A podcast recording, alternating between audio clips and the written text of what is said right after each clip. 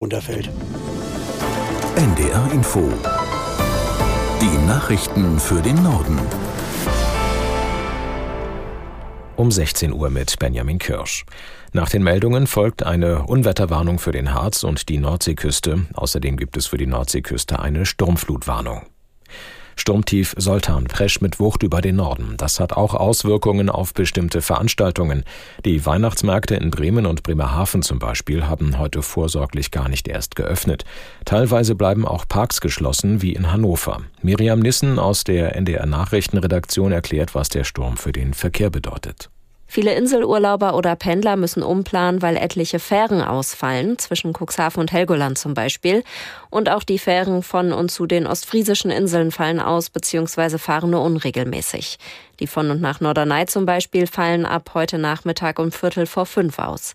Und auch die Fähren zu den nordfriesischen Inseln fahren gleich ab halb fünf nicht mehr. Auch auf den Zugverkehr hat der Sturm Einfluss. Im Fernverkehr fallen Züge aus, zum Beispiel zwischen Kiel und Hamburg, Hamburg und NRW und zwischen Bremen und Ostfriesland.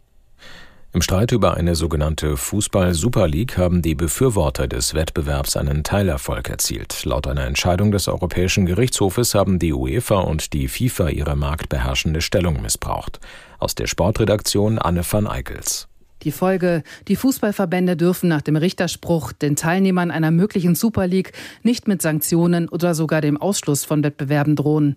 Und das dürfte den Initiatoren der Super League Hoffnung machen. Im April 2021 hatten zwölf internationale Großclubs versucht, eine neue, milliardenschwere Liga zu gründen und waren gescheitert, aus Angst vor Repressionen der Verbände.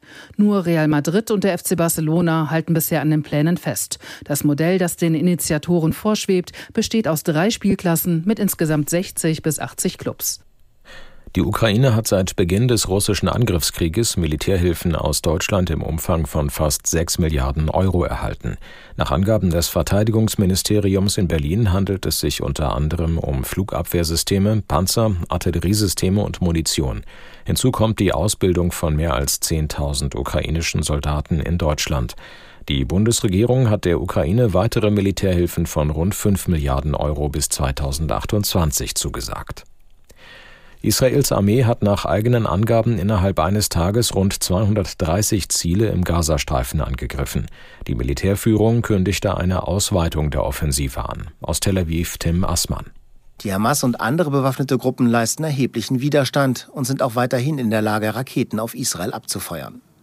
Die Bemühungen um eine erneute Feuerpause und die Freilassung weiterer Geiseln stocken. Die Hamas erhebt Maximalforderungen, will ein dauerhaftes Ende der Kämpfe. Israel soll eine mindestens einwöchige Feuerpause im Gegenzug für die Freilassung von Geiseln angeboten und die Hamas soll das abgelehnt haben. Die israelische Regierung hält am militärischen Ziel, die Hamas im Gazastreifen auszuschalten, fest und steht gleichzeitig unter großem Druck, die Geiseln lebend nach Hause zu bringen. Grünen-Chef Nuripur hat positiv auf die Forderung der Verbraucherzentralen nach einem Klimageld von 139 Euro pro Person reagiert. Er nannte die Zahl sehr gut berechnet. Die genaue Höhe werde am Ende aber vom Finanzministerium bestimmt, sagte Nuripur. SPD, Grüne und FDP hatten im Koalitionsvertrag die Einführung eines Klimageldes vereinbart. Bisher gibt es aber keine konkreten Pläne zur Umsetzung.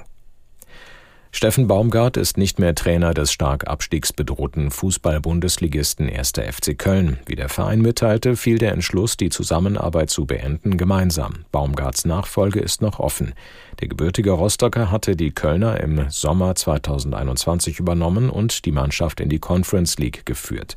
In der laufenden Saison steht der Verein nach 16 Spielen mit nur 10 Punkten auf dem vorletzten Tabellenplatz. Das waren die Nachrichten.